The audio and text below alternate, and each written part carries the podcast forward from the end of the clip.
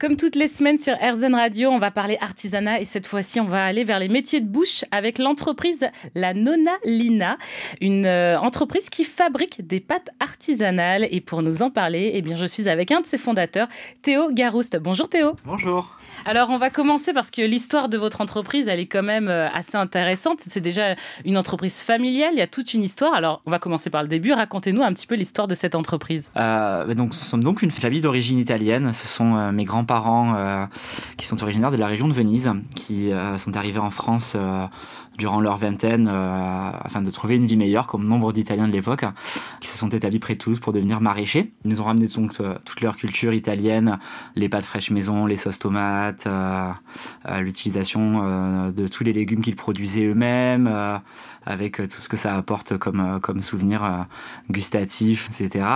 Et donc il y a trois ans, ma mère Katia et ma cousine Mathilde ont décidé de monter un projet professionnel ensemble, axé autour de la gastronomie et étant d'origine italienne, on s'est dit pourquoi pas créer euh, une épicerie italienne à Toulouse, qui serait aussi une, fabrique de pâtes fraîches artisanales, puisqu'on on adore les pâtes nous-mêmes et, euh, on a ce souvenir de, ma grand-mère euh, qui fabriquait ses pâtes dans, la cuisine. Ma grand-mère qui s'appelait Lina. Et donc du coup, l'épicerie s'appelle naturellement la Nonna Lina, qui veut donc dire la grand-mère Lina en italien. Donc, vraiment une histoire familiale avant tout. Clairement, vous me l'avez dit, le plus important, c'est quand même la fabrication de pâtes artisanales. Qu'est-ce que vous avez mis dans cette On va dire quels sont un petit peu le fait que ça soit des pâtes artisanales et qui fait qu'aujourd'hui, c'était la priorité pour vous, votre entreprise. Bah, quand on a commencé, du coup, on a, on a trouvé un local sur euh, la place du marché Victor Hugo, dans le centre de Toulouse, par affect pour ce lieu euh, qu'on affectionnait particulièrement, où on adorait aller faire nos courses, où on a beaucoup d'amis qui sont, euh, qui sont aussi artisans sur la place.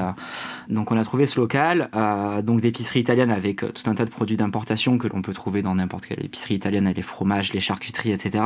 Mais de nos convictions, on voulait vraiment donner euh, quand même un aspect local, malgré le fait que ce soit une épicerie italienne.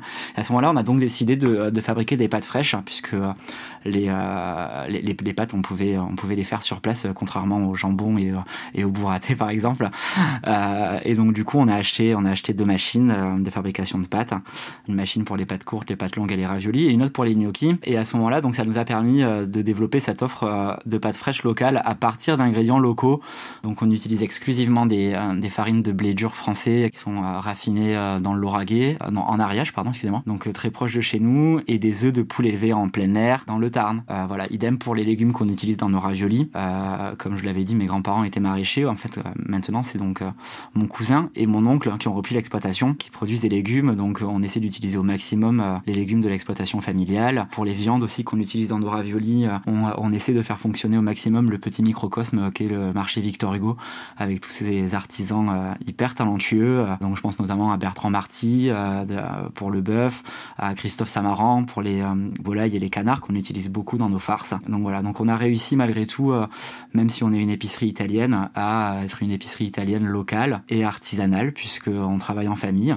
On est donc nous trois associés, on est tous les trois impliqués dans la production, mais, mais voilà, à l'heure actuelle, j'ai les, les, les mains un peu pleines de farine parce que Eh bah oui, ça continue de produire. hein. exactement parce que parce que j'ai fait une pause dans la production pour faire cette interview, mais euh, mais on est on est vraiment profondément une, une fabrique de pâtes fraîches euh, locale et artisanale, bien sûr. Merci beaucoup euh, Théo Garousse. On va revenir bien entendu sur cette fabrication artisanale des pâtes dans le prochain reportage.